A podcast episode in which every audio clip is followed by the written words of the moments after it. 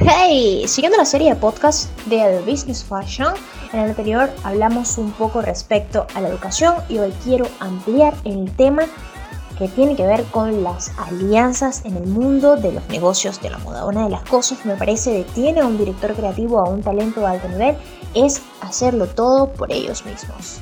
Check this.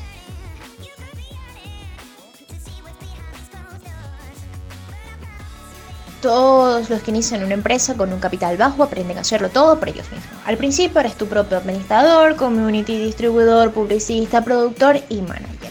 Pero cuando sientes las bases de tu marca es importante empezar a delegar. ¿Pero por qué? Nadie va a hacerlo también como tú. Yo lo sé, yo lo entiendo porque yo he pasado por eso. Pero te voy a explicar con un ejemplo típico de cosas que pueden ocurrirle a cualquiera. A ver, Si eres uno de los que genera producto físico, hagamos una pregunta retórica, cotidiana. Hablemos respecto al tiempo, el valor del tiempo. ¿Cómo vales más? Tomándote la tarde para negociar tus piezas en una tienda minorista o en un showroom o haciendo una muestra pública o sentada en casa cosiendo encajes y pegando perlas al cuello de la camisa. ¿Cómo vales más? En casa buscando qué foto postear en Instagram o desarrollando una colección estratégica según el público, tu estilo y las tendencias.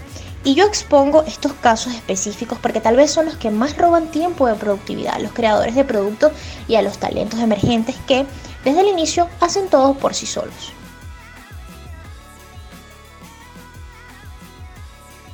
Los talentos, los freelancers, los directores creativos de marcas de moda deberían poder contar con un equipo que haga realidad su visión y ellos dedicarse a realmente lo que son buenos, que es crear esta visión y dar directrices a las personas a quienes están delegando. Porque no tienen que ver con encasillarse, tiene que ver con delegar y formar parte del sistema. ¿Recuerdan? Hablemos de sistemas.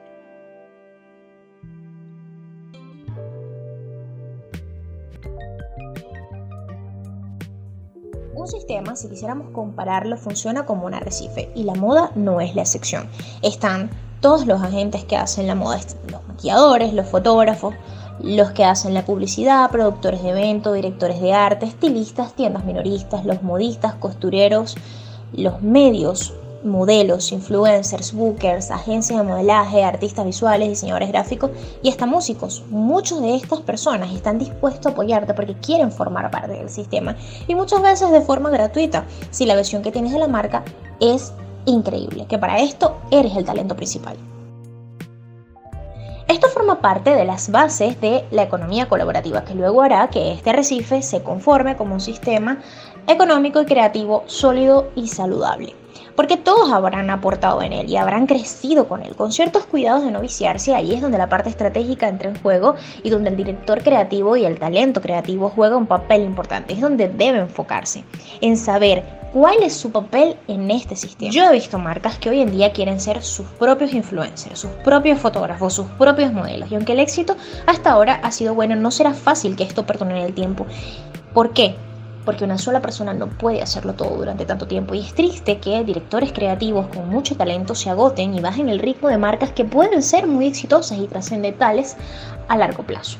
Formar parte del sistema con talentos que compartan líneas creativas trae además valor a estas marcas porque ayudan a llegar a un público que antes no imaginaban podían llegar y enriquecen de manera creativa el punto de vista de una empresa completa porque no solo aplica a la parte exterior de la empresa, también aplica a la parte interior. Esto es algo que ya las marcas inteligentes que están proyectadas en Latinoamérica desde nuestro país están haciendo en un formato free, es decir, de colaboración, pero también en un formato pago, lo que hace que los otros agentes que producen la moda, así como eh, personas que tienen reconocimiento como nuevos talentos, no abandonen tan rápido su trabajo y puedan producirlo de manera fluida, puedan vivir de él haciendo lo que más aman que además luego no solamente van a aportar a la marca, sino que también se van a convertir en voceros y consumidores principales de las mismas. Todo en consecuencia de que los directores creativos y talentos influencers han delegado e hibridado sus productos y servicios con otros talentos que puedan ayudar a proyectarse en lo que de repente no sean tan buenos. Es más fácil crecer como marca en un ecosistema con un sistema fuerte que en uno débil que no comprende el valor del trabajo que se está haciendo. La tarea para la casa creo que de todos, incluyéndome a mí, deberá ser, sí, romper las reglas, pero aún formar parte de este sistema de consumo y de creación de talento, mejorándolo, mejorándonos a nosotros mismos, haciendo algo realmente trascendente con un grupo de personas que también están buscando dejar su huella, porque tienen el talento para hacerlo.